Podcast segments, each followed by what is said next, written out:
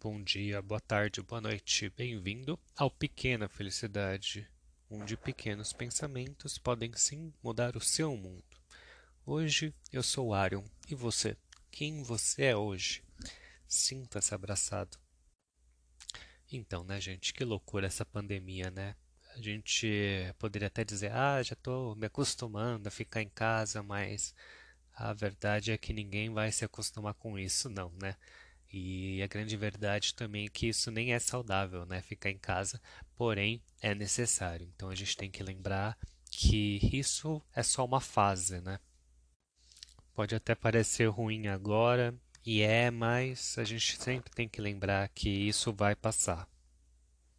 Assim como muitos momentos ruins na nossa vida. Então, a nossa vida é feita muito mais de momentos bons do que de momentos ruins, como esse que a gente está passando agora.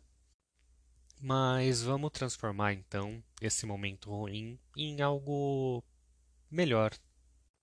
Eu, por exemplo, estou usando esse tempo para gravar essa mensagem para você, para organizar algumas coisas aqui. Então, esse é o momento da gente entrar em contato com aquelas pessoas que a gente gosta, provavelmente de forma virtual, né? E dizer mesmo, né? Ou demonstrar tudo que a gente sente por ela.